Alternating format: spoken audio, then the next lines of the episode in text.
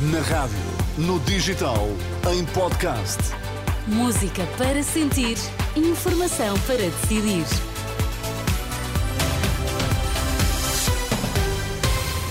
Notícias para ouvir agora na Renascença. Vamos saber quais os títulos em destaque. Muito boa noite. Boa noite. Pais e diretores pedem a Marcelo que vete a lei da autodeterminação de género nas escolas. Lacerda Salles admite reunião com o filho do Presidente da República.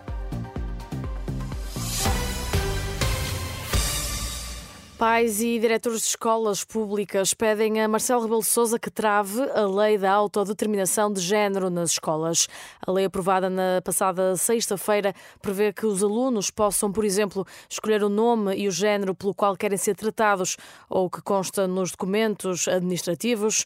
Mariana Carvalho, em entrevista à Renascença, diz que considera que o tempo, que o tema, aliás, deve ser debatido que efetivamente ouça e envolva a, a comunidade educativa e que promova pronto, uma, uma discussão alargada, até porque também temos, né, também estudamos o parecer do Conselho Nacional de Ética, portanto há, há aqui muito estudo e muito, e muito conversa que é necessária ainda ser desenvolvida, na nossa opinião. A presidente da CONFAP, a Confederação das Associações e Pais, diz que a lei que o governo quer implementar pode não só prejudicar, como aumentar a conflitualidade e dá o exemplo das casas de banho.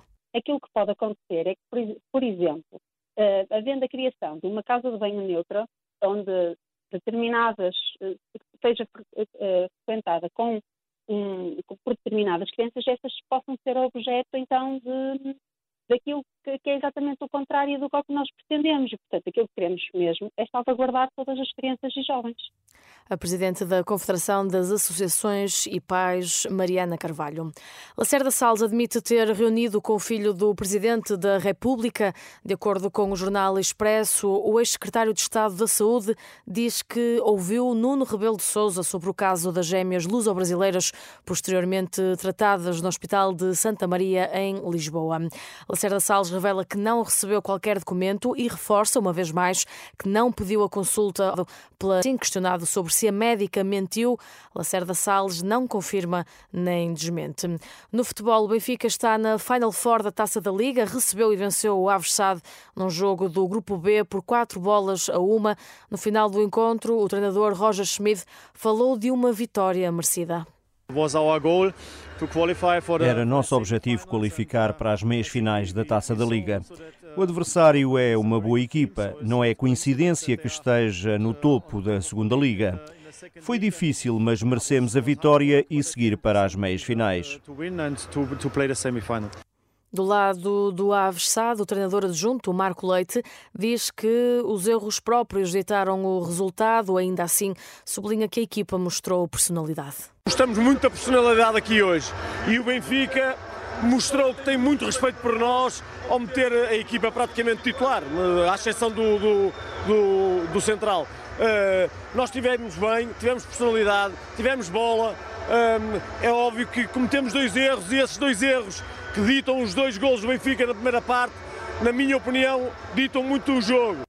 Declarações dos treinadores no final de um jogo marcado pelo esfaqueamento de um adepto do Benfica durante o intervalo. Ao que avança o jornal Record, o motivo terá sido o desentendimento por causa de um lugar. Contactada pela Renascença, Maria Dantier, comissária da PSP, confirma o incidente e explica que o agressor ainda não foi identificado. E a fechar, ataque em Praga, pelo menos 14 pessoas morreram e 25 ficaram feridas, 11 em estado grave.